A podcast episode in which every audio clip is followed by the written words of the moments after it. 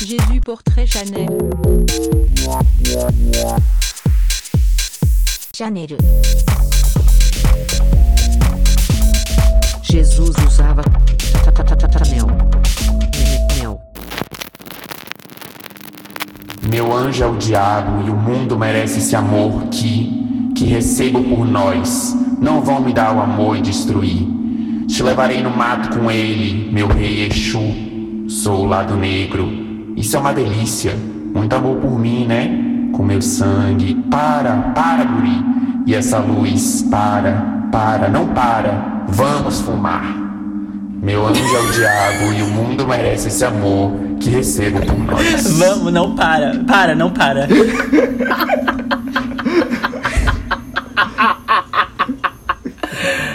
Boa noite para letras- todas as bruxinhas trevosas.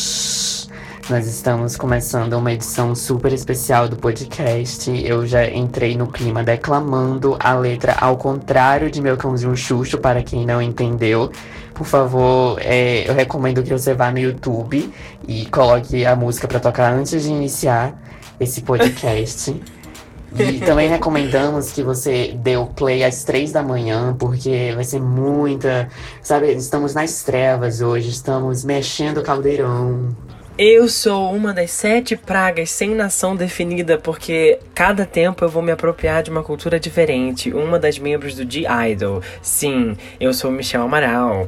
Me sigam nas redes sociais, arroba worshipboss, arroba mxl97 no Instagram. Tô falando isso aqui todo episódio, vocês não me seguem, então foda-se também. Acabou. Pronto. Oi galera, aqui quem tá falando é Kelvin, arroba Supermedicine nas redes sociais. Eu sou. Eu acho que eu sou a Vanessa Ives, mas na verdade eu sou a Chesca Albernaz. Quem é Buda? Quem é o filho de Buda? E eu tô aqui pra dizer que essa é a oitava edição do podcast do Jesus Usava Chanel. E antes de ouvir essa edição, eu recomendo você ouvir todas as outras sete edições ao contrário. Faça um backmasking das edições do Jesus, Jesus Usava Chanel. E aí você pode descobrir se a gente realmente matou o nosso ex-integrante, se ele ainda tá vivo, se aquele Twitter dele é na verdade um grande personagem feito pra enganar a comunidade do J-pop no Twitter. Ou não. Enfim, é isso, galera. Hoje é dia de trevas, bebê. Então segura aí. Ai, oi, gente. Quem tá falando é o Lucas, o arroba GreenXTefani no Twitter, que ninguém segue, mas segue muito no meu Instagram, que é o arroba Lucas Urubatã. Inclusive, continue me seguindo, diferente do Michel, né? Eu sou famoso. Tenho mais de 120, 1.120 seguidores e vou- a minha meta agora é 1.500. E eu tô aqui toda cagada, né? Porque eu não mexo com essas coisas, não. Mas se eu fosse uma bruxa, eu seria certamente Alexa, Ru- Alexis Russo. Alex, ai, não sei o nome dela. Alexis Russo, Selena Gomez em Feiticeiro de Every Place. Burra e infantil. esse, é meu jeitinho. É meu jeitinho, Desde né, gente? Alex, é isso, Alex, a- Alex Russell é burra, ela é a inteligente da série, amigo. Acho que você assistiu Ela é errado. inteligente. Mas Ela é a safada. é, O Lucas assistiu a série de trás pra frente. Ela tá- ele não entendeu direito o que tava é, Provavelmente. Provavelmente. Não temos dúvidas disso, né? Então. Eu sou a cover oficial da Sabrina Spellman de Salvador, Gabriel Caíno, arroba goticaíno, perceba o gótica. Ino no Twitter e Caíno com dois is no Instagram. Me siga para mais dicas de como acender uma vela propriamente na sexta-feira 13. E hoje, falando Anitta. daquilo que todo mundo gosta. Urucubacas da música pop. Sim, não estamos falando do jabá que a Warner pagou pra Dua Lipa, ou do, da, do jabá que a Republic Records pagou pra Taylor Swift. Não, estamos falando aqui de forças sobrenaturais que agem sobre o cenário pop. dois anos atrás, quando o podcast da gente tinha o, o criativíssimo nome de podcast, a gente fez um podcast especial sobre bruxaria no mundo da música, no mundo da música pop. E dessa vez a gente decidiu fazer um podcast sobre maldições e urucubaca, não só na música pop, mas assim no universo pop em si, porque a gente vai falar um pouco de, de séries também, talvez a gente vai dar uma pincelada em tudo que tem no mundo pop um pouco. E pra começar a gente vai falar da maldição da Nick Minaj. É uma maldição direto de Trinidade e Tobago, uma ma- maldição voodoo. A maldição que a Nicki Minaj traz para os artistas com quem ela colabora. Que eu nem sei como começar a explicar direito essa maldição, porque geralmente todo mundo colabora com a Nicki Minaj. Então, como que essa maldição existe? Exato. O que, que ela causa? O, o Michel pode explicar um pouco melhor. Então, gente, essa é uma maldição muito forte. Eu acredito que ela vem assim de outras de outras terras. Ela funciona bastante naquele ser que é que tem o corpo ab- aberto, que fala que não acredita em muita coisa, não acredita em energias. Aí o encosto vai lá, da Miss Penitenciária vai lá e pega a pessoa. E isso aconteceu com quem? Vários artistas, como por exemplo, Katy Perry, Little Mix, Britney Spears. E aí acabou minha lista. Foi aqui mesmo que. Foram só elas que não tiveram uma sessão com uma curandeira.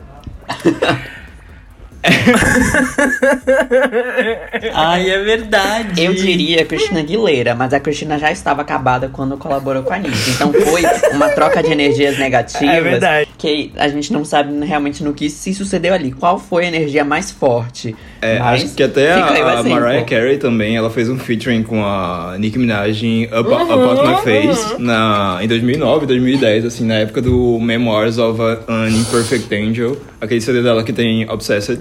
E foi naquela época que Exato. a Mariah, tipo, sumiu, tipo, tava fracasso do fracasso. A gente tem evidências sobre isso. Por exemplo, quando a Nicki Minaj é, foi chamada para participar. Porque ela é, ela é, Ela é assim, chamada. ela é tão feiticeira que ela é chamada. conjurada. Para participar de certas coisas. Conjurada, é isso, conjurada. para participar das, das, músicas. E quando ela foi cham, é, conjurada para participar da música Woman Like Me, do Little Mix, em 2019. De 18, na verdade. 2010 2018, tá vendo? Tão imemorável depois que eu nem lembro mais. Em 2018, a carreira do Little Mix com- desandou completamente a partir daí. Porque a partir desse single, elas não pegaram mais é, número um nas paradas do UK. E aí depois foi só ladeira abaixo. E hoje em dia a gente tem o quê? O Little Mix é, completamente sem senso comum, lançando Jogando confete enviado. Fazendo isso, exatamente. E sem ligar pra nada. Botando a boca no trombone e falando assim: é, galera, a gente é assim. A gente não liga mais pra qualidade dos nossos trabalhos. E isso só pode ter sido obra de quem? Nicki Minaj. Da Nicki Minaj. Eu tenho um questionamento pra levantar em relação a isso, porque é aquela coisa, foi a Nicki Minaj que soltou o Urucubaca pra esses artistas, ou esses artistas já estavam com o Urucubaca em dias e eles só colaboraram com a Nicki Minaj aleatoriamente. Porque assim, vamos ser sinceros, algum desses artistas que a gente vai falar dessa maldição, eles já estavam meio que capengando há algum tempo. E tem a- toda a questão, tipo, é, um artista ele vai sempre achar que fazer um featuring com a Nicki Minaj vai dar um up nele, vai levar ele pro topo dos charts, vai conseguir reverter a situação Sim. caótica em que a carreira dele tá. E nem sempre isso acontece. É, acho que recentemente o Little Mix é, foi, foi bem a prova disso. Não adiantou elas fazerem um featuring com a Nicki Minaj, que elas pegaram briga com a Cardi B até por causa desse featuring com a Nicki Minaj, inclusive. Sim. Mas, tipo, meio que não adiantou, não deu um up na carreira delas e a carreira delas só entrou em declínio depois. E aí, no caso, o que eu acho do Little Mix? É, a, a Urucubaca foi exatamente porque elas estavam com tanta sede pra ter um featuring com a Nicki Minaj, parecia que a carreira delas ia depender totalmente disso, que é, elas pegaram, criaram briga com a gravadora, criaram briga com, com os compositores da música, criaram briga com a Cardi B, pegaram esse featuring com a Nicki Minaj finalmente e aí deu tudo errado no fim das contas. Eu acho que isso foi mais uma zica do Little Mix já, assim. Essa gana tão grande porque ele fazer sucesso é, escorada na mídia penitenciária que acabou dando errado tudo depois. Mas a a Urucubaca é exatamente isso, Kelvin. É exatamente isso que você descreveu. A ganância. ganância, é. é. a ganância pelo sucesso, trabalhando ali atrás dessas, dessas É pessoas. como se a Nicki Minaj fosse, tipo, sabe aqueles, aqueles É o Exu. sei lá, é, ídolos indígenas, aquelas estátuas que trazem maldição e tal. Ela é co- como se fosse isso. Ela é muito é, requerida não, qual é a palavra? Que, que, é- ela é muito desejada, mas ao mesmo tempo, quando você consegue obtê-la, você cai na maldição. Acho que é mais ou menos essa a questão dela. É, é quase como, como se ela aparecesse pra coletar as almas já, sabe? Tipo, hum, vou fazer. Já que a- a- as meninas do Little Mix são muito gananciosas, vou lhe aparecer e vou estragar a carreira delas. E acabou. É, como- isso que é. aconteceu. Exato. E o mesmo movimento aconteceu com quem? Com outra cantora que é atualmente mãe, a Katy Perry. Exatamente. Lembrando Elas que ela é mãe. Lembrando Só pra ela é lembrar, mãe, se você não que esqueceu, ela é mãe, tá? Ela Exato, pariu. lembrando que ela é mãe. Eu não tô falando. Viu? Eu não tô falando dela nem da Nicki Minaj, que também é mãe. Mas o nome Nicki Minaj atrai certo tipo de energia. Porém, o que eu vou falar agora é que a Katy Perry lançou a famosa colaboração Famosa. Swish Swish. Swish Swish com a mesma rapper Miss é, penitenciária Nicki Minaj. Que também foi um caso onde a Nicki Minaj foi apenas coletar os seus, os seus mimos, né? As almas da, da Katy Perry e sugar completamente a energia dela para que ela continuasse sendo uma figura de rap relevante na indústria. E agora a gente tem a Katy Perry aonde? Out do Billboard Hot 200 com seu novo álbum que lançou há cinco semanas atrás. É- coincidência? Coincidência, Coitada, galera. né? Coincidência. Eu acho esse um caso, tipo. é, foi mu- muito bizarro porque a decadência da Katy Perry foi muito rápida, assim, né? Tipo, ela tava muito no auge na era Prism e depois veio o Witness e foi muito rápido como ela decaiu. E Swish Swish pra mim foi uma faixa muito definidora nessa decadência, porque foi a maior chance que ela teve de ter um hit na época, porque era uma música, era um deep house farofeiro que na época tava fazendo sucesso. Era um featuring com a Nicki Minaj, que tipo geralmente dava um up em qualquer música. Ela tava milcando a briga com a Taylor Swift, que ainda tava rendendo bastante na época. Então, era a maior chance que a Katy Perry tinha de fazer sucesso. E não fez, deu tudo errado. Deu tudo- Foi a música que definiu realmente o fracasso dela, assim. Então, eu não sei o quanto eu é, atribuiria isso a Nicki Minaj. Eu acho que não tanto. Eu acho que isso é mais a, a urucubaca da Katy Perry. Mas a Nicki Minaj foi um fator importante nessa equação do fracasso aí. É, é um processo Deus. delicado, né? É um, é um negócio assim É. que vai acontecendo por fases. Ela vai sugando assim de longe. Quando ela vê que já tá. Isso. Sabe, o, o prato ali já tá feito, já, já passou um óleo, já besuntou, já tá pronto pro, pro abate. Aí ela vai e faz o feat. E aí, Exatamente. acabou. Ah, é até, até porque. É até porque é assim que ela se alimenta, né? Já que ela nem, nem hit ela tem mais, né? Então é a única forma de se alimentar, alimentar ela e o marido dela na, na Olha só, penitenciária, ela né? teve um Assim. hit, essa, um Olha hit de só. uma semana esse ano, que foi Trolls. Ei! De uma semana. a gente também não pode esquecer de Tusa. Tusa, Tusa, foi é. hit dos países latinos. Ela teve seis soul, ela teve seis soul. Sei- ah, é, ninguém nem lembra que ela existiu em Say Soul, pelo amor de Deus. Esse foi, de, esse foi um hit de uma semana mesmo, porque depois da primeira semana Billboard falou: Não, você não vai ser acreditado. Aí tirou. Aí foi de uma Mas é- semana mesmo. Eu acho que, que já, a gente já entendeu mais ou menos o modus operandi de- da Nicki Minaj. É essa coisa de, tipo, o artista já tá prestes a morrer e ela vai lá e ela meio que dá o beijo da morte real, assim, no artista. Ela meio que é uma ceifadora de almas do mundo pop. É o ceifadora. Aham. Isso. Que eu acho extremamente Nossa, interessante. Ah, outro grande exemplo, Madonna. Também, é, Exato. A Madonna exato. lançou um álbum com nada mais, nada menos do que dois featurings com a Nicki Minaj. Dois E depois featurings ela lançou um álbum com mais seja- outro featuring. Então ela teve três featurings. A dívida da Madonna tava tão grande que ela teve que fazer três pra poder ser levada. Aham. E foram os álbuns mais massacrados dela, assim, pela crítica, possivelmente. Inclusive, Exato. esses, é, é, é, esses singles foram, foram os piores singles, assim, que ela já lançou. Que foi Bitch I'm Madonna e Give Me All Your Loving. Que também tem a Sim, Emma A, que é outra ceifadora de almas do mundo alternativo. Não quero me estender sobre isso. Sem contar que a, a Nicki Minaj ela apareceu no Super Bowl da Madonna, né? Ou seja, Give Me All, All, All Your Loving foi um hit. E aí depois disso, a Nicki Minaj falou: Beijos, Madonna. Fique com Deus. Descanse. Descanse. E nunca mais apareceu. Apareceu só pra pegar outra parte do dinheiro dela. É, um outro exemplo que eu queria dar é o exemplo da Christina Aguilera e, E ainda- do Jeffree Star. Eles foram os dois pioneiros em featurings com a, a Nicki Minaj. E aí o que acontece? Lá em 2010, a Christina Aguilera foi e fez um featuring com a Nicki Minaj em Woohoo. A Christina Aguilera ela já estava sendo mal vista pela, pela mídia e pela crítica no geral, porque, por causa das comparações com a Lady Gaga, que eram quase inevitáveis na época. A Christina Aguilera estava vindo com um conceito futurístico no Bionic, e a, a Lady Gaga tinha esse conceito futurístico também, então era quase impossível não comparar as duas.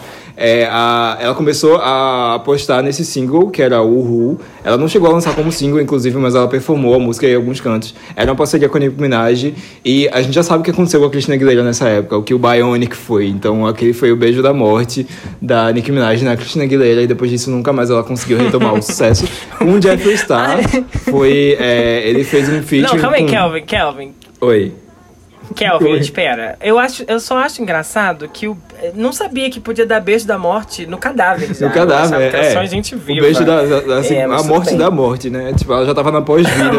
É. Vamos levar ao próximo nível. Exato. Com Jeffree Star, Exato. ele fez um featuring com a Nicki Minaj num remix do grande hino, e eu, eu não falei isso, que é um hino, mas é um hino. É Lollipop Lu- Luxury, que é um dos singles lá do Jeffree Star. E depois disso, a carreira musical, a tentativa de carreira musical do Jeffree Star, né, que tipo, não era uma carreira musical pra se levar a sério em nenhum nível, morreu. Porque na época ele ainda fazia algumas coisas bem feitas, e depois disso ele começou a ficar extremamente trash, e deu tão errado que ele saiu disso e foi pro mundo da maquiagem, virou um guru da maquiagem, porque viu que o mundo da música não tava dando certo pra ele. E a gente sabe o que aconteceu com ele como guru da maquiagem hoje em dia, extremamente problemático, extremamente bombardeado com denúncias por todos os lados. Então foi o beijo da morte Exato. da Nicki Minaj no Jeffree Star também. Então, Nicki Minaj, obrigado pelo seu trabalho prestado aí, por ceifar a alma do Jeffree Star, porque não tava prestando mais na Terra, né? Exatamente. Realmente, foi, foi um trabalho muito bem feito. De, de primeira qualidade. Obrigado, prefeitura. Prós. Bom, acho que é só isso, né, de Urucuba. Ah, é claro, como a gente poderia ter esquecido, né, gente? Uma das pessoas que também vai ser tópico aqui da nossa Urucubaca fez featuring com a Nicki Minaj. Vocês estão lembradas? Avril. Lavigne em Dumb Da Blonde. Avril Lavigne, exatamente. Outro caso de beijo da morte no cadáver. É. Já estava completamente o corpo frio no chão, estirado no chão. E a Nicki Minaj mesmo assim foi lá ceifar a alma. Ah, na verdade, tipo, a Avril Lavigne, é, ela passou por essa época horrível de não fazer sucesso, porque ela tava lançando um material muito ruim. Ela voltou com esse álbum Head Above Water, eu acho que é assim o título do álbum. Quando ela lançou o primeiro single, Sim. que tem o mesmo nome, Head Above Water, ela fez um sucessinho. A música tava começando a fazer um sucessinho e todo mundo tava acreditando que a Avril Lavigne ia voltar às glórias, né, tipo, do passado. Porque ela nunca, desde o The Best Damn Thing, em 2007, ela nunca retomou o grande sucesso, assim. Tipo, os outros álbuns dela foram meio que um train wreck. E aí o que rolou? Head Above Water já tava lá fazendo sucessinho, tava pegando seu top 20 e tal. Ela veio e lançou Dumb Blonde, em parceria com a Nicki Minaj. E a partir daí, não só nenhum single mais do álbum fez sucesso, quanto o álbum foi extremamente massacrado pela crítica. Eu acho que é o álbum mais massacrado pela crítica dela até hoje. E olha que ela não, nunca foi uma Sim. critic darling, digamos assim. Então isso foi um Sim. beijo no... O cadáver tava se reerguendo, né? Tava saindo do túmulo. É. E a Nicki Minaj deu mais um beijo da morte. Exatamente. E acho que também é o álbum menos ouvido da Avril Lavigne, porque se, se alguém aqui, inclusive, ouviu esse álbum além de mim, eu acho um milagre, porque eu Não. ouvi uma vez pra nunca mais. Nossa, e olha não que fiz esse era esforço. fã Esse da esforço eu realmente não fiz. É, pois é. Realmente. Mas já que a é. gente tá falando da Avril Lavigne, por que, que a gente não parte pra próxima urucubaca do pop, que envolve exatamente a gatinha? Que tal, galera? Pois é. Acho que quem sabe melhor um pouco dessa, dessa urucubaca é o Caíno, O Caíno, né? o Caíno tem experiência em threads da Tem Avril Lavigne tem morta e prova, substituída. tem. Ele pode Tem explicar melhor. provas. Então, Vamos lá. essa história vocês já conhecem. É, um, é assim, é- deve ser uma das maiores lendas urbanas que é verdade da, da cultura pop. Eu também acredito. Mas vamos, vamos de um pequeno resumo. O que acontece? Avril Lavigne, ela despontou assim como cantora de rock, sabe, fodona.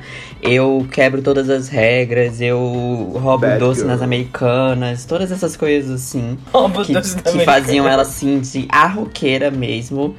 Lá foi 2001, 2002? 2002, que ela debutou. Tava 2002. checando os meus dados, 2002. E aí, ok, ela tava fazendo muito sucesso, porque é, ela inclusive falava muito mal, assim, da Britney. Falava, ah, porque eu não sou uma puta pop, não sei o que, eu sou, sabe, muito rebelde, eu sou a fodona. Ela era a anti-Britney. O que da época. aconteceu?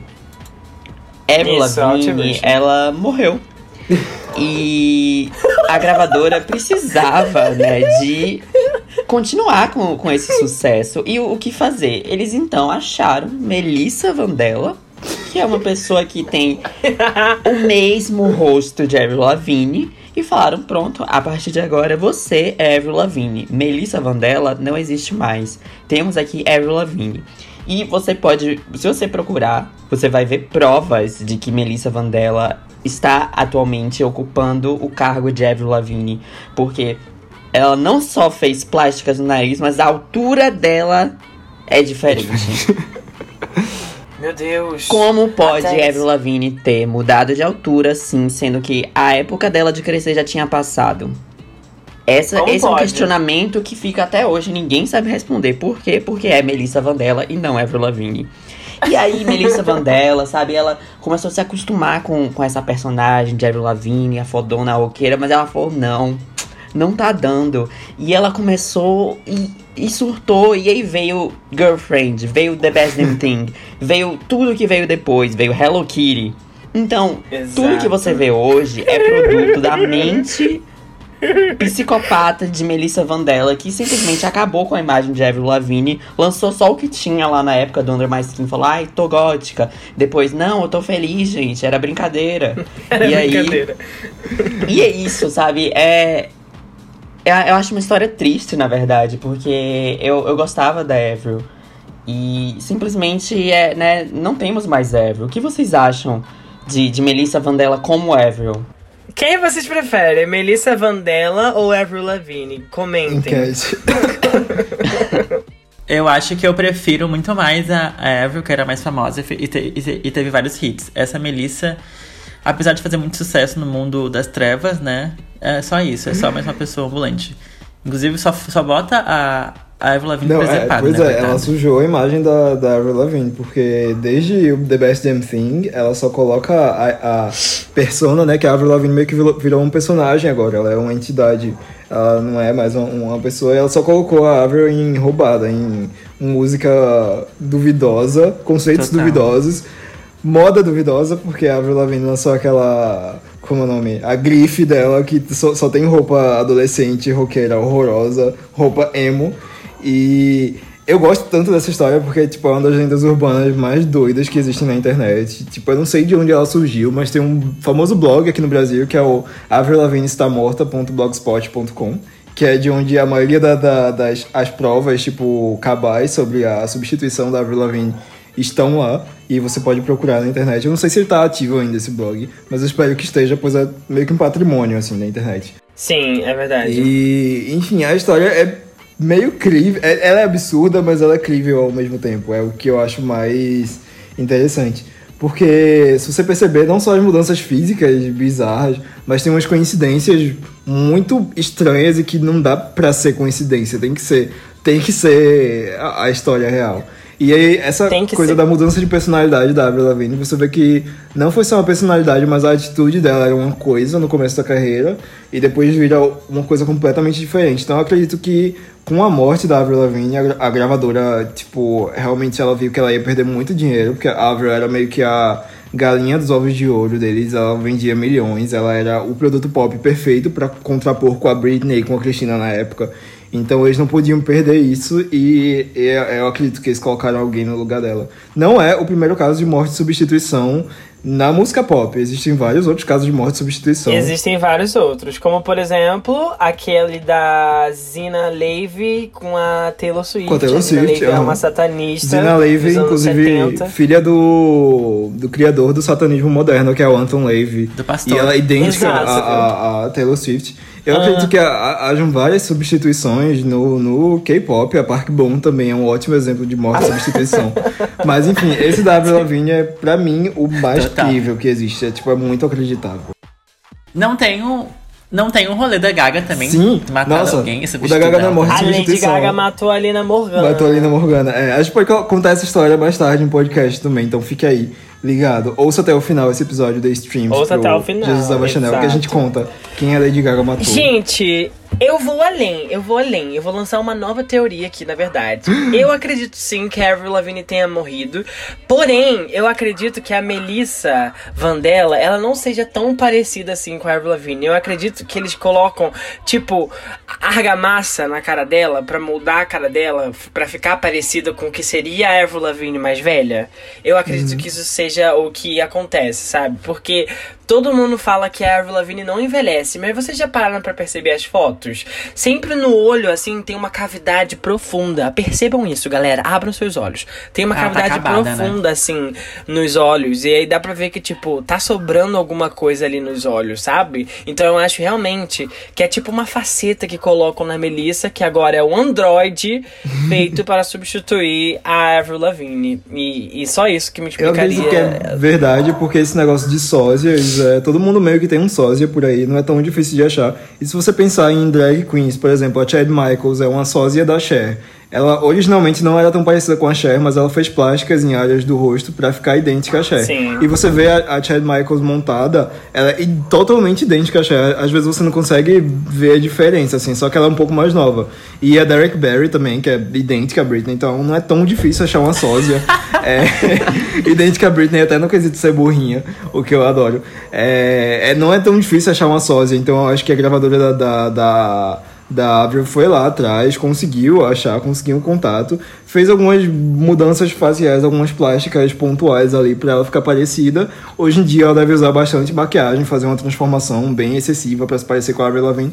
Isso da maquiagem é exatamente que é o que pode estar afetando a noção que a gente tem dela tá envelhecendo, dela não tá envelhecendo, porque é, não parece que ela tá tão velha porque tem muita make ali, é uma coisa meio, sabe, uma coisa meio maquiagem Exato. de drag mesmo. Exato. E eu acho que, tipo assim. Ah, não. E a, a- esse rumor tomou tantas proporções que parou nos ouvidos de Melissa, sabia? A Melissa, ela respondeu a esses rumores. Ela disse que era só um rumor burro da internet. Que, que tipo assim, nossa, como é que as pessoas podem ter acreditado numa coisa dessa? Isso é Deus, exatamente ela uma morreu. coisa que uma sósia Exa- substituindo exato. uma pessoa diria. Isso é exatamente. Exato, Nossa, exatamente. Melissa, estamos sendo muito burros aqui, apontando que você é Avril Lavigne, com certeza. Você. é, Melissa, porque a Ever morreu, infelizmente. Mas que ela descanse em paz, né? Em e memória. o nosso podcast. Que ela Avril descanse em paz. Lavigne, descanse em paz. e a gente siga para a nossa próxima. Para o nosso próximo tópico. Que a gente mudou, mas é a maldição do Best New Artist do Grammy, que é uma maldição que tá sendo quebrada, mas meio que existe. Pra dar esse contexto ótimo pra vocês. Existem várias categorias no Grammy, obviamente te- deve ter mais de 100 categorias. Uma dessas, que é uma das mais importantes, que é uma das categorias televisionadas, é o Best New Artist, ou Artista Revelação, aqui em português, eu acho que é assim que eles meio que traduzem. É, que é uma categoria meio bizarra porque ela tecnicamente é para premiar artistas novatos, mas às vezes ela não premia artistas tão novatos assim. Você vê que uns anos atrás a Bibi Rexa ganhou, é, sendo que a Bibi Rexa já tinha debutado na indústria há muito tempo antes de, de rolar essa premiação. Daí o que acontece? Geralmente, quem ganha o artista revelação no Grammy é, nunca consegue ter uma carreira com longevidade. Ele tem dois, três hits e some, morre. E tem muitos exemplos disso, exemplos inclusive recentes. Eu acho, espero que o Michel e que o Lucas tenham bolado uma lista desses artistas, mas vocês vão entender mais ou menos como que essa maldição rola. Todo mundo fica como? Cruzando os dedos pra não ganhar essa. pra não ganhar esse prêmio. Cruzando os dedos pra não ganhar esse prêmio. Porque geralmente significa que você não vai ganhar os outros. Mas também pode significar o fim da, Da sua, sua carreira. carreira. Exatamente. Bom, vamos lá, vamos começar. Em 2000 e em 1999, quem ganhou o Best New Artist foi a Christina Aguilera. Desde então, a Christina Aguilera não tem um hit assim tão estrondoso quanto foram os seus hits de início de carreira. Hum. Estou mentindo? Teve Lady Marmalade. Não, nem um pouco, amiga. Teve Lady Marmalade Lady depois Marmalade, disso, mas depois decaiu. Depois disso, decaiu. Exato. Vamos lá. Em 2006, Carrie Underwood ganhou o seu prêmio. A Carrie Underwood nunca mais teve um hit depois disso, de, depois de 2006. Nunca assim, mais. mainstream Nunca mais. não, mas no country ela ainda é bem forte. Mas mainstream depois realmente Mainstream, morreu. né, amiga? O que importa é o mainstream. country, quem escuta country? Só as pessoas do Texas. Vamos lá. Zac Brown Band ganhou em 2009. Vocês lembram de Zac Brown Band? Ninguém mais lembra, falar. exatamente. Não. Bon Iver ganhou em 2011. É, tá ajudando a Taylor Swift a fazer aquele CD folkzinho lá dela, né? Foi o máximo de relevância que ele é, teve. Foi o máximo de relevância que o Bon É. Iver teve, né? No caso. Que é uma lá. banda, inclusive, a banda, Bon Iver, né? Não é nem, não é nem um Bon Iver, cara. é, um- Bon Iver é uma, é uma banda, exatamente, bem lembrado. Bom, o trio de música Fun ganhou o seu Best New Artist em 2012. Vocês lembram da, do trio Fun?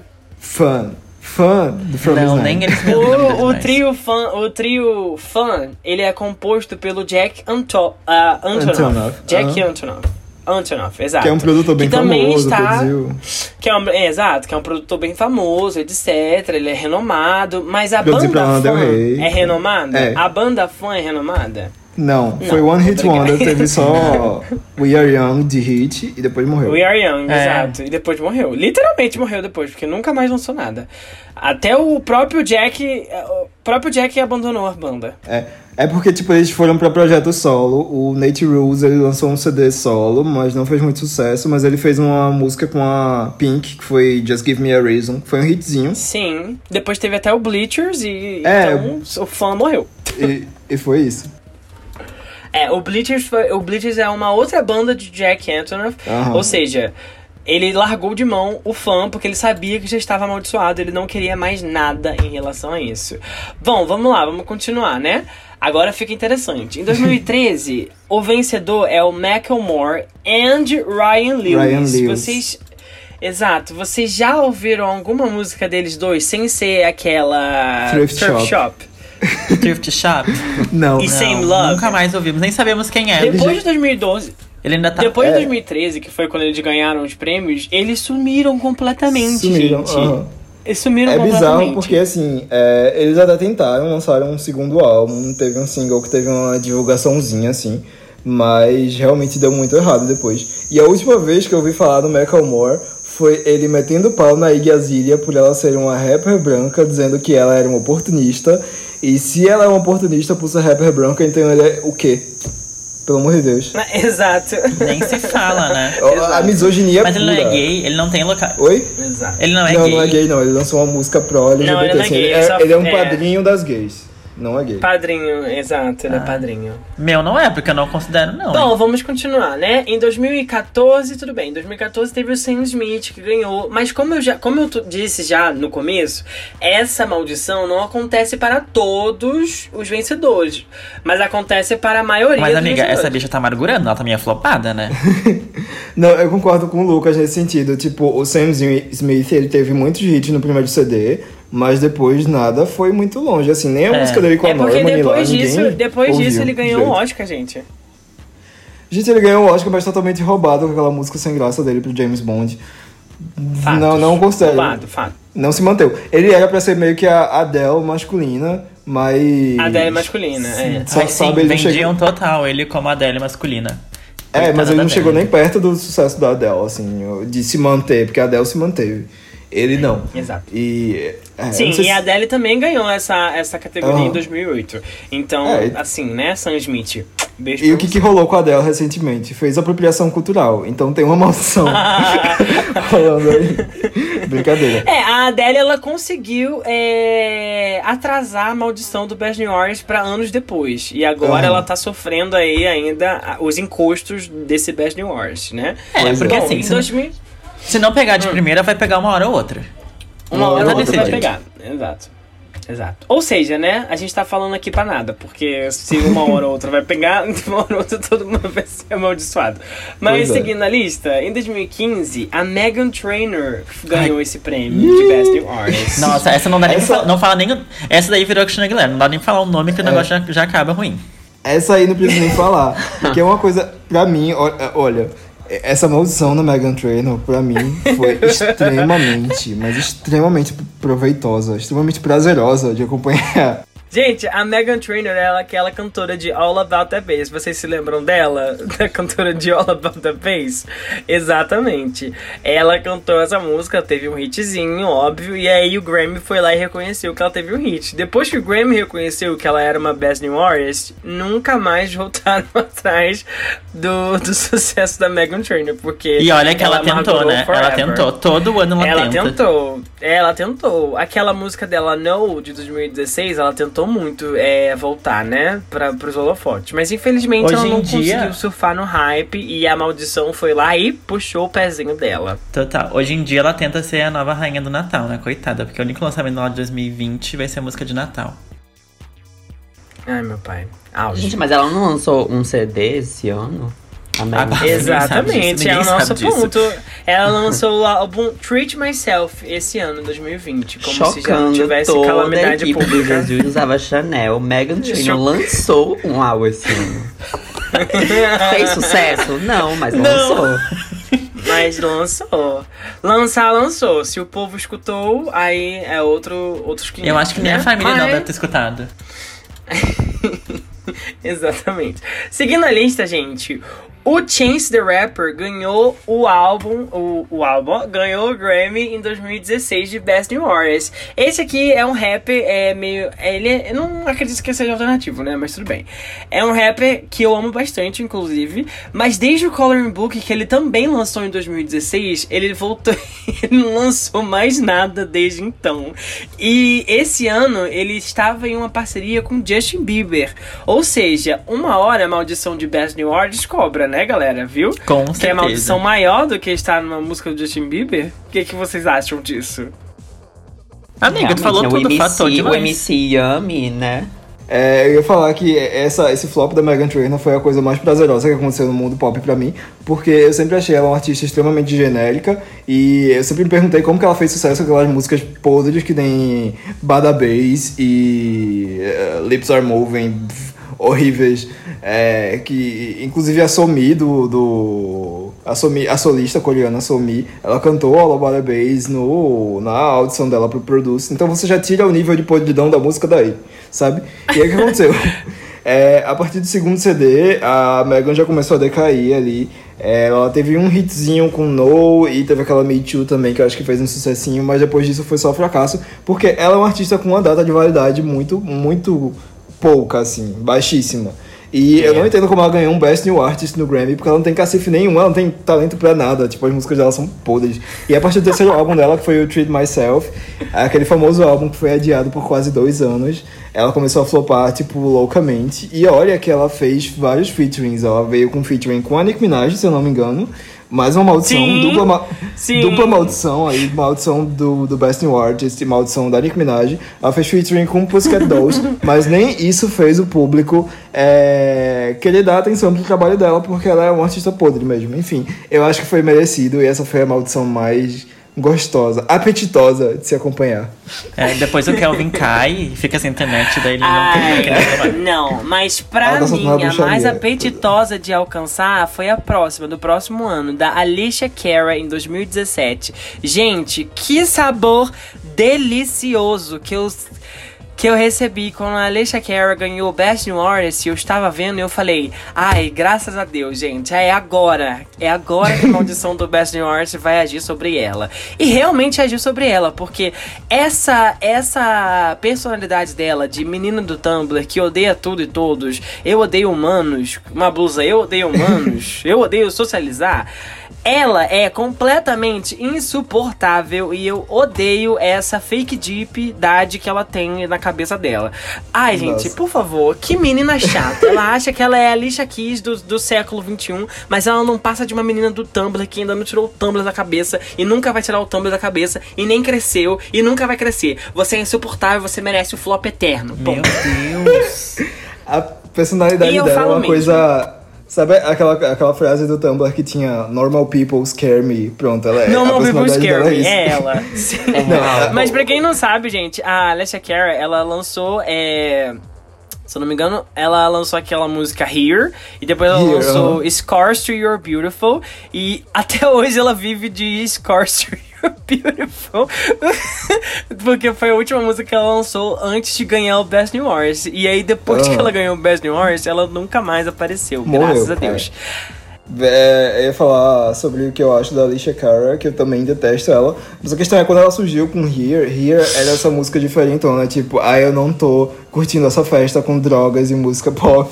E tá, tudo bem, é forçado, mas na música parecia mais natural, assim. A música fez sucesso exatamente por ser boa. Eu gosto de Here, é uma música interessante. Mas depois disso eu vi que a Alicia Cara, ela tenta ser uma versão menos gostosa da Lorde. É porque é exatamente o mesmo modus operandi da Lorde, sendo que o da Lorde é tipo mais. Você sente um pouco mais de naturalidade nisso, e na Alicia Cara você não sente. Você sente uma forçação dela para parecer mais madura do que ela é, mais madura do que os jovens da idade dela. E isso é extremamente irritante. E aí veio Scars for Your Beautiful, que pra mim essa música é extremamente o cúmulo. Essa música pra mim é uma versão genérica de Fucking Beautiful da Pink, que por sinal já é uma versão genérica de Beautiful da Christina Aguilera. Então é a derivação da derivação. E sabe, tipo, é, é, é, o tema da música é tão um lugar comum na música pop que ver essa monga que tá se achando a, a mais madura da, da da, da classe dos 17 anos, fazendo essa música de, de superação e de ame você mesmo, sabe? É, é, muito, muito, muito irritante. Puta que pariu. Aí eu, tipo, comecei a odiar ela a partir dali. E aí eu comecei a perceber que todos os singles dela eram a mesma coisa. Eram Scars for a Beautiful versão remix. não, não, não deu. Eu acho que foi bem merecido esse flop dela. Ela não soube se reinventar também. Sim, muito exato. Ruim. Exatamente. Caio gosta de Alicia Cara? Não. Inclusive, estava comendo hambúrguer pra poder não falar dela, porque eu não ligo. ah, pode passar a minha vez também, porque eu nem sei quem é, nunca escutei a música dela, mas. Enfim, desejo tudo de bom. Não, não chegou de no sul, essa tecnologia não 2000... chegou lá. porque vamos passar porque a vencedora de 2018 e a vencedora de 2019 estão dois artistas que estão tentando aí quebrar a maldição do Best New Artist por todas as forças, que é respectivamente Dua Lipa e Billie Eilish. Sim, elas duas ganharam também o Best New Artist no Grammy e as duas não estão ainda no flop colossal da sua carreira. Então vamos ver aí o que vai dar nessas duas, né? Porque Olha, a gente não pode se depender, ainda. se depender da, da OMS, né? A Dua Lipa já tinha descarregado. já tinha. Ai, amiga. Eu acho a Dua Lipa um estudo de caso bem interessante, porque a Dua Lipa ela tinha tudo para ser One Hit Wonder, mas ela Sim. surpreendentemente não foi. Eu acho que o trabalho dela com o segundo Sim. álbum, tipo, ela é, trabalhar duro para trazer um álbum que tivesse um, uma personalidade própria e que ao mesmo tempo fosse bem apelativo assim para o mainstream, para o grande público. Foi bem interessante e para fazer o álbum hitar, ela se esforçou muito. Você vê Don't Start Now teve milhares de performances assim, tipo, ela divulgou Sim. muito a música muito extensamente, ela realmente trabalhou duro para fazer acontecer. Então Exato. ela tinha tudo para ser One Hit Wonder não, não foi porque ela conseguiu fazer um trabalho duro. Que é, é uma coisa que eu acho que alguns dos artistas que ganharam esse Best New Artist não fizeram por onde, mas ela fez. E aí Isso. quebrou a maldição total. Já a Billie Eilish, ela tá bem alta esses tempos. Eu não sei o que vai acontecer daqui pro futuro. É, eu espero que dê tudo certo, porque eu gosto bastante da Billie Eilish. Eu acho que ela não merece ser uma artista amaldiçoada pelo Grammy, pelo, pelo Best New Artist. Então, espero que dê tudo. Eu acho que ela vai ser, tipo, a responsável. Tipo assim, a, do, a Dua Lipa, ela meio que quebrou a maldição entre os gays. E a Billy, ela vai ser a responsável em quebrar a maldição, assim, pro público mais mainstream. Porque ela não faz sucesso só entre os gays. Ela também faz sucesso entre as héteros que usam gays de chaveirinho. Então já é um, um outro nível. E a, é verdade. E, e, e, tipo, não sei, eu acho que o sucesso dela tá, assim, muito colossal, sabe? Pensando, assim, que ela já ia fazer show aqui no Brasil, que foi adiado por causa Sim. do Covid. Mas aí ela ia fazer, tipo, em, em, espaço grande, sabe? para 40 mil pessoas e tava, tipo, lotado ou tava pra lotar. Então, tipo, isso é uma dimensão muito grande, assim, do que a Billie tá atualmente. E eu acho que ela não vai, assim, sumir tão rápido. Porque o sucesso dela não é nem, não é nem comparado, tipo, com a, a Megan Trainor, que fez só, Sim. uma música. É verdade. Só. A Billie Eilish é um fenômeno, é, é literalmente um fenômeno entre jovens, é, tipo, pré-teens e adolescentes e jovem adultos, porque ela realmente tem umas letras assim, ah, essa diferentona e tal, mas ela vive a persona diferentona, né? É real. E ela viver é, essa é. persona diferentona traz para ela é, coisas mais interessantes que são assim, algo tipo Lady Gaga quando ela começou também, que trazia essa coisa diferente e Avril Lavigne, né? Então para mim a Billie Eilish, como todo mundo compara muito ela com a Avril Lavigne, é, serve muito como uma, uma nova leva, assim, da, de Avril Lavigne. E vamos ver até quando ela vai sobreviver, né? Aí vamos ver se ela não vai ser substituída. Substituída, sim. É, eu ia falar, Pode. vamos ver se ela vai ser assassinada e ser substituída, né? eu, eu só ia falar que a Billie Eilish, ela se... como é o nome?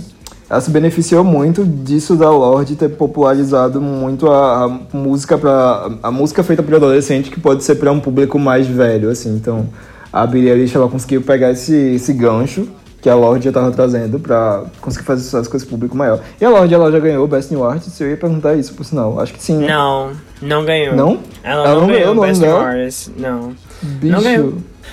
Em Ai, 2011. eu quero E foi total aquela Em mulher da Leila 2011 quem Lopes. ganhou foi a Bon Iver. foi, o- foi a banda Bon Iver. E foi amaldiçoada mesmo assim, por Exato. só lançar Não, ela, de 4 o ano dela foi anos. 2013, né? A, a, a, a Lorde foi em 2013, né? 2013 foi a Michael Hum? Foi. Moore. Ou seja, Não, ela concorreu no 2014. Que ela surgiu foi o em Sam Smith. 2013. Foi o Sam Smith, foi o Sam Smith. Ixi. Ou seja, né, galera? Lorde, queridíssima. É, não tem Best New Artist, mas tem Record of the Year, né? Que é o mais importante. Então, É, aham. beijo pra vocês. pra próxima maldição, que é uma maldição que eu amo. É uma maldição extremamente importante no mercado da música pop, porque é um assunto que une todas as gays chartizeiras que, que podem escutar o nosso podcast. É a famosa maldição do quarto álbum. É uma maldição que só meio que é, acontece com Divas cantoras pop. Com divas pop, Isso, exatamente. divas. É isso, uma diva pop começa a fazer muito sucesso, lança vários álbuns. Ainda no terceiro álbum ela tá lá no auge do sucesso. Ela vem e lança o quarto álbum e aí ela começa a flopar loucamente. E isso acontece com várias artistas, a gente tem vários exemplos disso, mas eu acho que tem um exemplo que é bem específico, assim, é o exemplo de origem. Eu só vou pesquisar pra ver se é real mesmo, se eu não tô falando besteira. Olha o nível de produção de pauta do Jesus da Chanel. A gente tá pesquisando as coisas na hora. Paula. Ah, é, uma- o, é, o, é o famoso chame seu público para a produção, né? As pessoas Ah, participam. é porque ao contrário, ao contrário de certos youtubers Felipe Kyros da vida, nós fazemos fact checking, tá? A gente faz tudo Fact certinho pra poder exato, passar a informação correta. Ah, Começou Ah, eu tenho- com a Beyoncé no, no álbum Four, que já tem até o nome, Four. Que... Ai, total. Mas, Mentira, não ah, começou com ela não. Não começou com ela não, não começou com ela não. não começou com a, com a é, tá. Mariah Carey com Glitter? Não, Foi. eu ia pesquisar. É porque eu pensei que. a- vocês conhecem a Paula Abdul, que foi tipo uma super hitmaker lá nos Sim, anos 90 e aham. tal. E aí eu fui pesquisar se ela tinha entrado na maldição do quarto álbum, porque ela é uma artista que, tipo, ela fez um sucesso muito grande, mas de um álbum pro outro ela morreu. Total, assim, meio Katy Perry da vida até. Mas não foi no quarto álbum, foi ainda no terceiro álbum. Então com ela foi diferente. É, mas a gente tem uma lista enorme Madonna, de artistas. amiga? Ainda assim. Não, a Madonna no quarto álbum ela tava na boa ainda. O quarto álbum dela foi o Like a Prayer. Então tava no auge do sucesso. Ela só veio morrer verdade. no quinto. Que aí foi o Erótica, aí foi mais baixo. assim. Então, Mas acho que então na eu real. acho que é a Beyoncé que começou, né?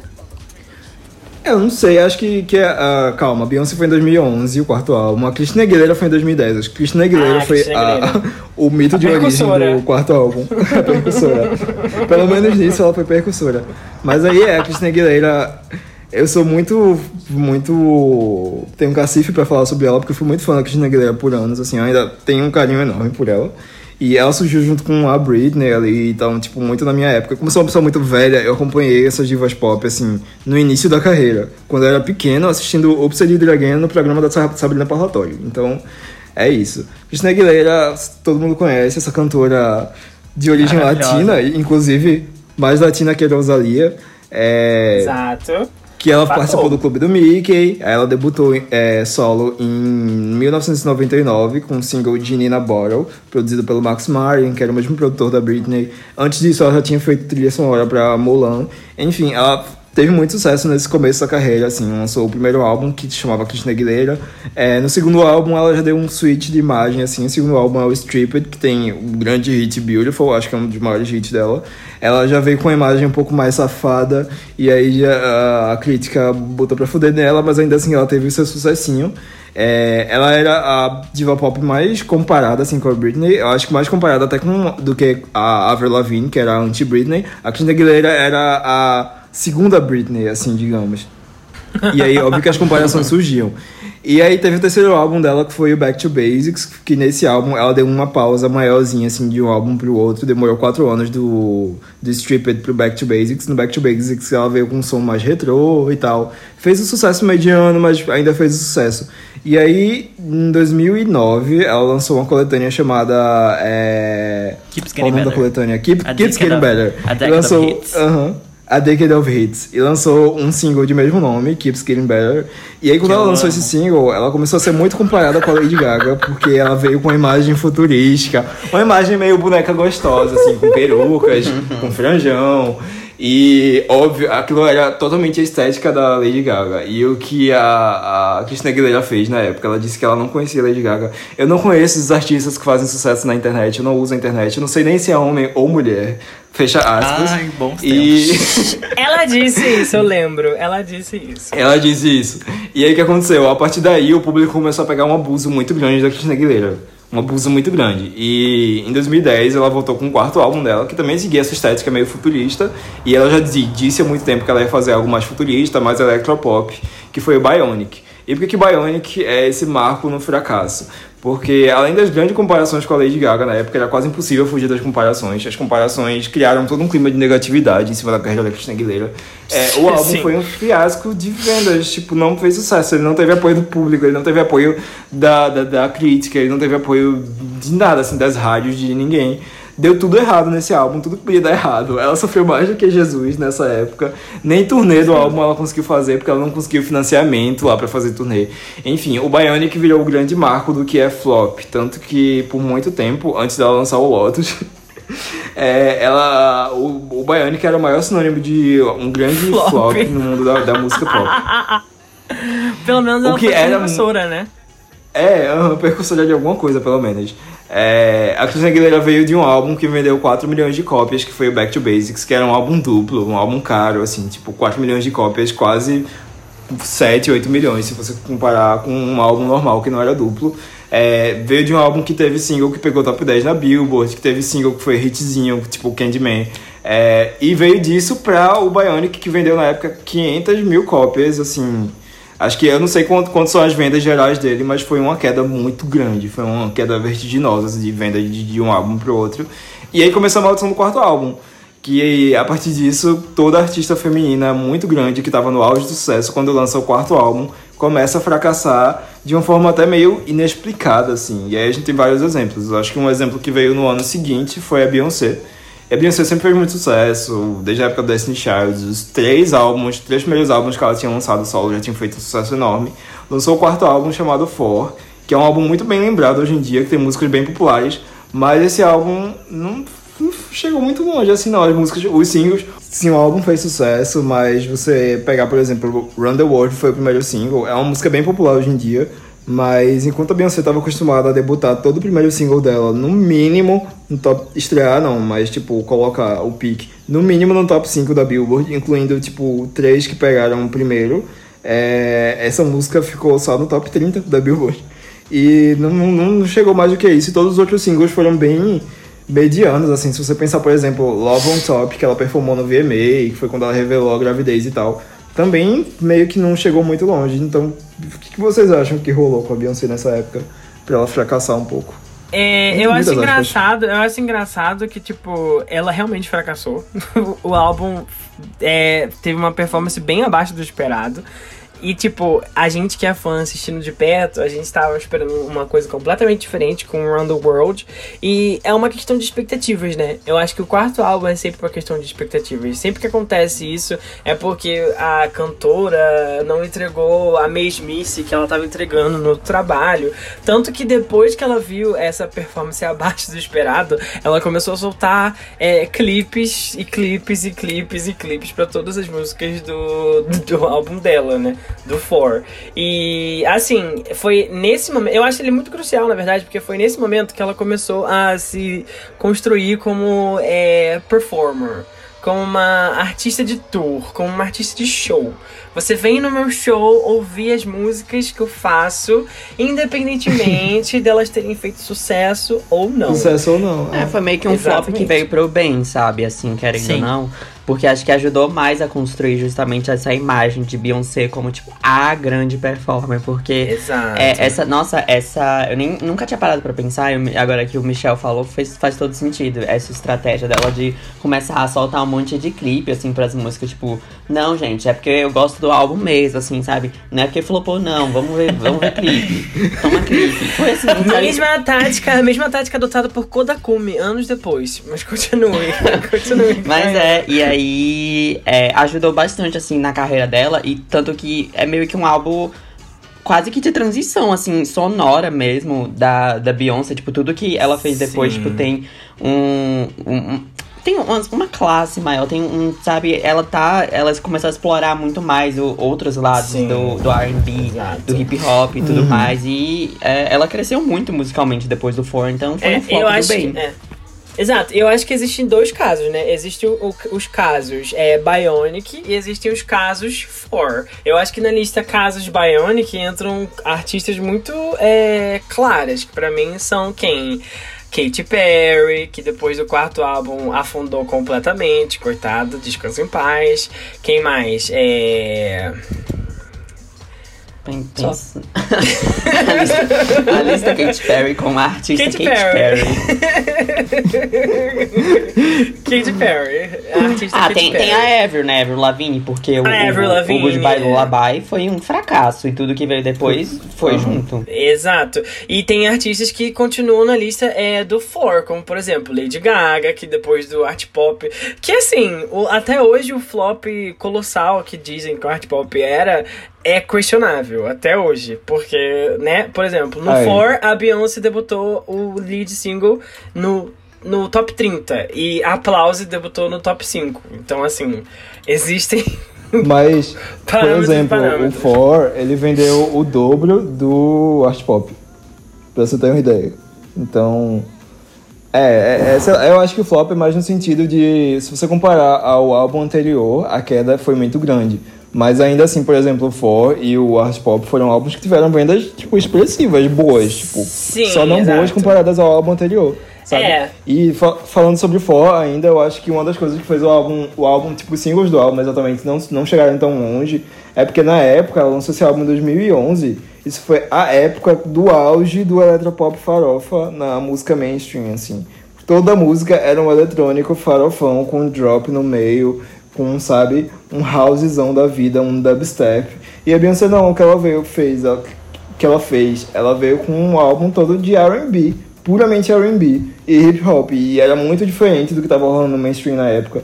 Então acho que isso é, chocou, chocou não, mas tipo, chocou com eu ia falar chocou com o público, mas chocou com o tipo de sonoridade que estava sendo feito e por isso não foi tão abraçado quanto poderia ser. E a Beyoncé com certeza não iria lançar um álbum de electropop porque ela não é Sim, farofeira. sim, exato. Sim, exato. Exatamente. E eu acho que, tipo, outros artistas também conseguiram se reinventar. O quarto álbum da Ariana Grande flopou, mas ela conseguiu se reinventar depois disso. O Dangerous Woman. É o Dangerous Woman? Não, o Dangerous Woman é o terceiro. Então, Não. cancela tudo que eu falei. É o Sweet, né? Completamente. É, Trazendo um exemplo oposto, tem também cantoras que nem chegaram a lançar o quarto álbum, porque o terceiro fez tanto pou- tão pouco barulho que simplesmente, sabe, engavetou, que é o caso de Gwen Stefani, que ela hoje em dia é a cantora Fit, né? Fit Gwen Stefani, a Marrone do Bruno do Blake Shelton e a Ah, ex-cantora verdade. Ashley Simpson, que desde 2012 promete um álbum indie inspirado em Fiona Apple. Nós estamos esperando Ashley Simpson. E quando eu falo nós, eu quero dizer eu estou esperando. Desde 2012. Por favor, colabore comigo. eu acho que a música, a- o pop asiático é mais difícil a gente é, perceber É. quarto ano, Aham. né? É, é Tipo, muita, é muita montanha russa lá pra gente É. assim. e a gente fica. A gente depende completamente do público é, ou coreano, ou japonês, ou público asiático em geral. Porque, dependendo de onde a música é mais consumida, né? Porque, tipo, eles são imprevisíveis. Ou eles gostam, e amam muito, ou eles detestam completamente. Aham. E tem artista que nem chega no quarto álbum, né? E nem tem o quarto álbum, que nem a Tioniana, nunca teve quarto Tem álbum. artista, é. Tem artista que Teve só, chega nem dois primeiro morrendo, álbum. assim. Tipo Black O Blackpink, Blackpink então, coitado, segundo, nós vamos ficar uau, realmente. Exato. Tenho dois últimos exemplos de maldição do quarto álbum. É, um exemplo é o da Rihanna, que o quarto álbum dela foi Ah, sim, o é. Rated R. Sim. Eu acho que esse foi, da- dessa leva de música pop mais recente, foi um dos álbuns realmente originários da maldição. É, a Rihanna ela veio de um sucesso muito grande com o Good Girl Gone Bad. Foi o álbum que realmente colocou ela no topo do sucesso. Ela teve alt hit nesse álbum e tal. O que aconteceu no meio desse tempo? Aconteceu aquele escândalo dela com o Chris Brown, é, de violência doméstica. Depois disso, é, eu não sei se foi ela ou se foi a gravadora, muito provavelmente a gravadora, porque a Rihanna ainda naquela época era meio que fantoche de gravadora total. É, trouxe, resolveu mudar a imagem dela e trazer para um lado mais dark, Dark. assim, mais obscuro, mais revoltado, porque era para refletir e milcar um pouco esse caso, o escândalo. Eu não tô dizendo exatamente que ela tá milcando a violência doméstica que ela sofreu, só bizarro dizer isso, mas com certeza aquela imagem revoltada e dark dela é para pegar um pouco carona nisso, porque acho que a resposta que o público tava querendo daquilo, é, do acontecimento, era uma imagem mais assim, ou pelo menos a gravadora dela pensou assim. É, eu acho que na verdade existe um. Existe um. Uma dualidade, né? Do que a Rihanna tava sentindo naquele momento também e o que ela queria mais transparecer, assim, um pouco. Eu acho que, tipo, também tem muito a ver com a, o caráter da América do Norte, dos Estados Unidos especificamente, né? O caráter de vocês de não ficar do lado de uma mulher que sofreu violência doméstica. E, outra, e, e outras coisas. Por exemplo, como você mesmo ressaltou, a da gravadora, né? Porque. E é até difícil, porque a Rihanna, né, nessa época, ela lançava um álbum pra cada ano. E era todos os anos, assim, ela lançava um álbum diferente. Então, assim, o comeback dela nem, nem demorou tanto, assim, Mas, pra acontecer. mas tipo.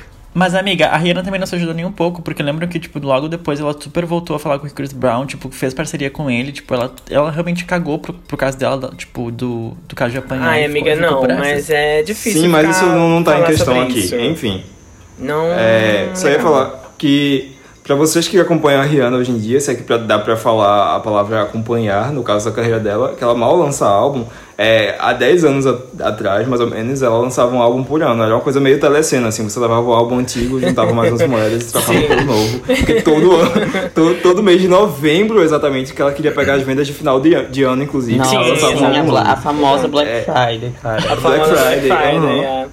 Ela era muito, É, ela era coisa- muito truqueira, eu amo. Truqueira, é, o Little Mix fez isso uns tempos atrás também. Enfim, daí o que acontece? O Rated R foi o álbum feito exatamente pra milcar essa, essa nova imagem dark dela e tal. Quando ela lançou o primeiro single, que foi Russian Roulette, é, o single já deu uma capengada ali, não fez tanto sucesso quanto o pessoal esperava, e aí todo mundo já ficou meio que em alerta, né? O que rolou? Daí ela lançou o segundo single, que foi Hard, com participação do Jay-Z. Jazzy, não Jay-Z, não fez sucesso nenhum. E aí a gravadora dela entrou em alerta vermelho total. O álbum, quando ele saiu, ele flopou bastante. Eu lembro que ele saiu junto com o The Fame Monster e ele debutou mais alto que o The Fame Monster ainda na época. Mas Sim. mesmo assim, se você vê as vendas finais, é, a discrepância entre os dois é enorme, porque Rated R vendeu muito pouco. E aí a única, a única salvação do Rated R foi Rude Boy, porque essa música do nada fez sucesso. É o que, é o que todo mundo, inclusive, acha hoje em dia que foi peiola, foi tipo, pagaram a Jade pra tocar, porque esse single fez sucesso numa época em que a Rihanna realmente não tava em alta e foi do nada, do nada, assim, a música aconteceu, pegou primeiro, Aham. pegou uma audiência enorme, assim, virou um super hit. E outras coisas como essa aconteceram também com a Rihanna, porque no Unapologetic ela não tinha tantos hits assim quanto a gente esperava, mas aí algumas músicas ainda salvaram. No Anti, isso É. também aconteceu com o Work, porque Verdade. ninguém Uhum. tava esperando o sucesso que o Work fez, e o Work foi É. e sobreviveu e fez sucesso. Ela é a hitmaker, ponto. Ela é hitmaker. Daí o álbum, no geral, tirando o Rude Boy, que foi realmente o hit, o álbum foi um super flop. Sim. Tipo, ninguém lembra que esse álbum existiu, tanto que ela emendou muito rápido a Era Loud, e aí o Loud realmente foi quando ela voltou a fazer aquele sucesso estrondoso, colocou Sim. três singles de primeiro na Billboard e tudo Exato. mais. Mas o Rated R foi o fracasso fracasso dela, né? O quarto álbum fracassado. E eu tenho outro exemplo que é um exemplo mais antigo, que é o da Kate Bush. Não sei se vocês conhecem a carreira da Kate Bush, a TT Espíndola do UK. É, a- ela fez muito sucesso lá no começo da carreira, mas aí quando ela foi lançar o quarto álbum dela, que é o The Dreaming, é um, é um álbum super influente hoje em dia. Muita gente grande, assim, cita como influência, inclusive a Bjork diz que é um dos álbuns favoritos dela. É, esse álbum era um álbum mais conceitual e experimental. E quando a Kate Bush lançou, o público do Reino Unido simplesmente não entendeu esse álbum. E aí ele flopou muito. Enquanto os álbuns dela se mantinham por muitas semanas lá dentro dos charts do Reino Unido, esse álbum ficou pouquíssimas semanas e decaiu muito rápido. E tanto quando ela lançou o álbum seguinte, que foi o Hounds of Love, foi tipo um renascimento, assim, depois do fracasso do quarto álbum. Então a maldição do quarto álbum pegou até a Kate Bush. Enfim. Ai, gente. Mas a maldição do quarto álbum é isso. É sobre quem sabe se reerguer, quem sabe seguir Se em frente, reinventar. sabe? Se reinventar. Assim como Best New Wars. Ou seja, todas as maldições sobre, são sobre reinvenção. Ai, falou Período. lindo, falou lindo demais, Michel. Ai, Depois da falei tempestade lindo vem a agora. bonança, é certo. Vem a bonança. Vem a bonança. Fa- Ou não, amiga, é exatamente isso que eu ia falar, só pra pontuar dois álbuns que tiveram outcomes bem diferentes em relação ao quarto álbum. O Art Pop da Gaga e o Witness da, Witness da Katy Perry, que foram os quarto álbuns respectivos delas e que tiveram resultados diferentes. Enquanto da Gaga, tipo, fracassou bastante, mas ela aprendeu o que que ela devia fazer pra engajar o público depois e ela conseguiu se recuperar disso. A Katy Perry, após o fracasso do quarto álbum, ela lançou o Smile. Então você vê a diferença, sabe? A de- de enfrentamento da, do- da crise do quarto álbum. Nem sempre as pessoas enfrentam de uma forma boa. Exato. Nem sempre sai uma coisa boa. Nem sempre o artista cresce depois disso. Falando em crescimento de artista, você falou bem agora. Falando em crescimento de artista, a nossa próxima Urucubaca também é sobre crescimento de artista, não é mesmo? Porque eles nem chegam a crescer e são cortados já de todo o seu sucesso. A partir da máfia, da YG. Que posta sempre uma ameaça online pra todos esses artistas. E quem pode falar mais sobre isso é o Caíno, né? Que o Caíno conhece bem. Sim, sim. A máfia Ai, da YG. a máfia é fã do 21, é fã do Blackpink. O que acontece? o que acontece? A grande máfia YG, ela gosta de postar teasers super misteriosos com a frase Who's Next e uma interrogação. Mas o que acontece? Sempre que um teaser desse é postado nas redes sociais da YG, uma desgraça acontece no mundo da música. Não sobra pra ninguém. Caiu até mesmo pra One Direction. É sério. Quando eles postaram o teaser do Who's Next em 2015, o Zayn saiu do One Direction dias depois. Eu não estou brincando. É verdade, gente. É verdade. Eles fizeram isso mesmo. Mas eu não. Quem mais? Quem mais é vítima aí da máfia? A? Jéssica, nossa querida Jéssica Jung, escritora de Exato. livros, tá? Exato. Modelo. Best-seller. Best-seller. atriz, Best-seller do, do The New York Times, Shine. Ela foi foi vítima do Who's Next. O teaser foi postado, foi um dia ou dois dias antes, tipo, da data que ela foi expulsa pela membro Taeyeon do Girl Generation. É, e são vários casos dessa máfia aí. Mas aí, mas agora a questão é, né? Quem é a pro... Mentira.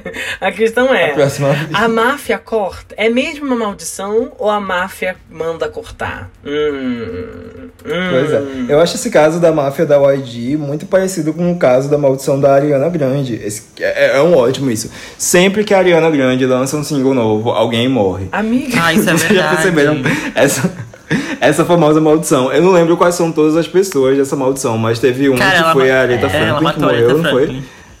A Margareta Franklin. E aí, era uma coisa assim, acho que foi especialmente na época do Sweetener, hoje em dia não tanto, porque ela não lança mais nenhum single do Thank You Next, né? Tá todo mundo Teve três vivo, tá singles, todo ela jogou vivo. no, É, três singles ela jogou no lixo. E daí, mas todo single do Sweetener que ela lançava, alguém morria na época. E a gente ficou muito assustado. Eu fiquei muito assustado com isso. E outra maldição que eu gosto é a maldição das tragédias do Chromatica. Que é a maldição mais recente. Exato, Que é toda vez que a Lady Gaga faz alguma atividade promocional do álbum Chromatica, alguma grande tragédia acontece. Exato.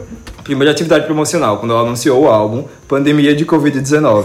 quando ela tava divulgando Rain On Me e foi lançar o álbum, foi é, a morte do George Floyd lá na- Exato, nos Estados Unidos. exato. Com os protestos do Black Lives Matter. Ou seja, Quando ela retomou a divulgação do álbum, teve mais alguma outra desgraça lá que eu não lembro qual foi foi. aquela mas, explosão lá. Foi aquela explosão lá em, na. Ai meu Deus, do Líbano, é É, verdade. foi a explosão no Líbano, exatamente. Ou seja, galera, Então, é- escutem cromática. Ponto.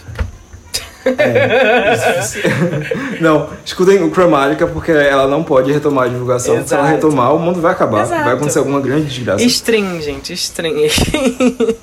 Day streams. Ai, Vamos pra próxima, próxima maldição. É isso. Que eu não sei nem qual é. é isso, acabou. Era a última, Só essa, amiga. amiga. Que é. Essa era a Não última. tem. A última que a gente. Era a última, mas a gente ainda pode falar de uma que eu gosto bastante, que não tá aqui na pauta, que é a maldição do Glee, que é pesada. E como eu nunca assisti Glee e eu não acompanho o, o, o elenco lá, acho que quem pode falar melhor é o Michel, porque ele foi um. Como, é- como era o nome da fanbase do Glee? Glick. É, ele foi um Glick. Glick por muitos anos. Ai, gente. Ele pode explicar mais ou menos como acontece essa maldição. É um tópico sensível porque né, É. teve acontecimentos recentes ligados a isso. Tópico sensível. Hum. Bom, Mas explique.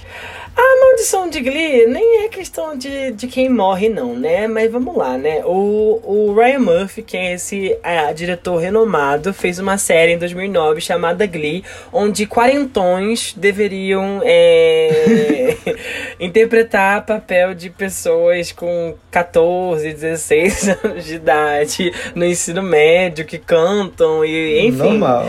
É, enfim, Hollywood, né? Coisa normal.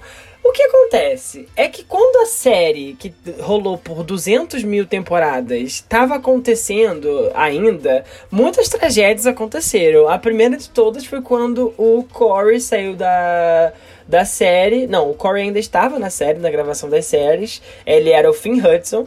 E aí ele veio a falecer, infelizmente. Foi um- uma tragédia muito forte, exatamente. E, tipo assim, depois disso, ainda coisas piores aconteceram, né? Porque anos depois, quando finalizaram a série, começaram a surgir vários é, babadinhos sobre a Lia Michelle, que ela é a protagonista, falando que ela era péssima de trabalhar. E aí já começaram a surgir esses pequenos rumores lá entre todos os as subcelebres de Hollywood, né? E logo depois, o que aconteceu? Várias outras coisas, como por exemplo, um dos, um dos é, atores da série foi revelado como pedófilo, foi péssimo isso. E aí teve até um assunto muito mais delicado, que ele infelizmente é, veio a se TW, veio a se suicidar. É, também teve a questão de do menino é, quem mais? Ah, da Melissa, que também era uma atriz de Glee que faz a Supergirl hoje em dia. Ela, ela sofreu violência doméstica dentro de casa. Só coisa assim, que também que tava casada, inclusive, leve. com um ator de Glee. Ou seja, só coisa leve que Só acontecia coisa com, o elenco dessa série, né? Além de tudo, teve também o caso das pessoas ficarem desempregadas, porque depois que elas fizeram Glee, elas nunca mais pisaram em nenhuma outra pro- produção de Hollywood. Ou seja, elas ficaram marcadas na blacklist de, de atores pra sempre e nunca mais vão ter uma carreira. Isso aí já tá old pra todo mundo. e é essa a maldição de Glee, né? E eu recentemente é, teve a- Recentemente teve a, a, a Naya Rivera, que veio a falecer, né? E aí todo mundo começou a falar sobre isso. E A relembrar a maldição do Glee. É, exatamente. É, eu acho que a maldição nem é do Glee, né? A maldição é de quem contracena com a Lea Michelle, né? Que daí o problema tá nela. Michel. é verdade. Essa maldição me lembra muito aquelas maldições de filme de terror, tipo, não sei se vocês conhecem, mas tem, tem várias histórias assim sobre filme de terror, tipo Sim. Exorcista, é, sobre a- ter acontecido não sei o que, não sei o que na gravação, Uhum. ter acontecido poltergeist, não sei o que. Pronto, a maldição do Glee é a versão série disso, mas a versão mais real, porque, tipo, realmente acontece coisas pesadas com o pessoal de sair de lá. Sim, exatamente. É um urucubaca É urucubaca forte ali. forte. Tipo, aquela série tinha um clima pesado, uma, uma gira pesada. É Ryan Murphy, né? A culpa é toda do Ryan Murphy. Isso aí Total. é, old. é a maior praga que já existiu nessa indústria inteira. E pra mim é isso, gente. Pra mim é isso. Sugar Daddy da indústria. Eu tô muito ansioso porque o Ryan Murphy vai fazer uma série sobre o Jeffrey Dahmer. Quem não conhece é um dos serial killers mais famosos lá dos Estados Unidos. Serial killer gay. Representatividade, galera. Representatividade LGBT. Gay power. Nessa porra. É, e ele tem uma história super pesada que envolve canibalismo e tal. E como é o Ryan Murphy que vai fazer, vai, vai, é o showrunner da série, vai ser uma pataquada, uma palhaçada do começo ao fim. Eu estou ansioso pra acompanhar é, este produto trash que vai sair. Exatamente, eu também. Mas por hoje é só, né, galera? É isso, né? É só, né? Eu acho que já tá bom demais. E quem ouviu esse podcast, com certeza tem 10 encostos atrás de vocês. Já vão logo uma reza forte, uma coisa assim, um banho de sal grosso. Eu recomendo pra todos vocês. Assistam o vídeo da Márcia Sensitiva e ela vai saber indicar pra vocês o melhor tratamento. Lindo, né? Enquanto a gente gravava aqui, eu pintei minhas unhas. Exatamente. Se você for de aquário, se você for de leão, se você for de escorpião e se você for de libra, eu digo que você tem muito Ai, encosto em para, você. que eu tô de leão, uma benzedeira agora. Esses são os signos mais cheios de encosto. Eu tô sozinho em gente. casa. Eu tô sozinho Essa- em casa hoje, Kelvin. Para, que nojo. Ai, meu pai. E Ah, começou, é. né? E começou. É isso. Zodiac Shaming.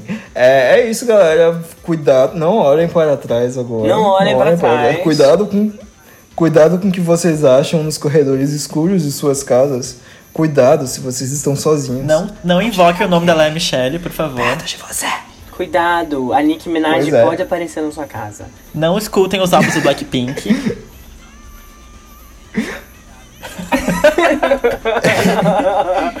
A Nicki cobra. E é isso, galera. O Jesus Usava Chanel, episódio 8, está se despedindo aqui.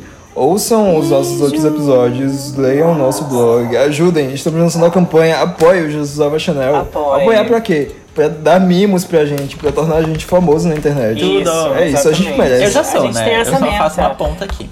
Ai, Lucas, cala a boca. A gente tem essa meta aí, né? Então, vamos lá. Ajude a gente. Compartilhe. Siga a gente no Instagram. Eu vou divulgar, eu vou Isso, divulgar vocês no meu Instagram pra vocês querem.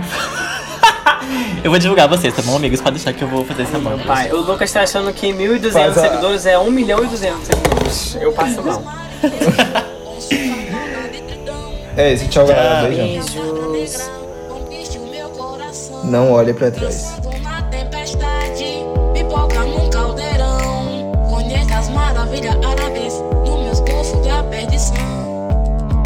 Rumo pra poupar, à vista. Pula fora o tioso. Um, dois, três, vai. Saque as espadas. Guerreiro da macumba pirata. Combate o esqueleto da cor. O tesouro é nosso amor. Sereias, piranha e dragão. Fazendo uma macumba pirata. Engraço alto, valor do amor. Barril do nosso amor. Jésus Portrait Chanel. チャンネル Jesus usava tatatatatanel. Ta, ta, ta,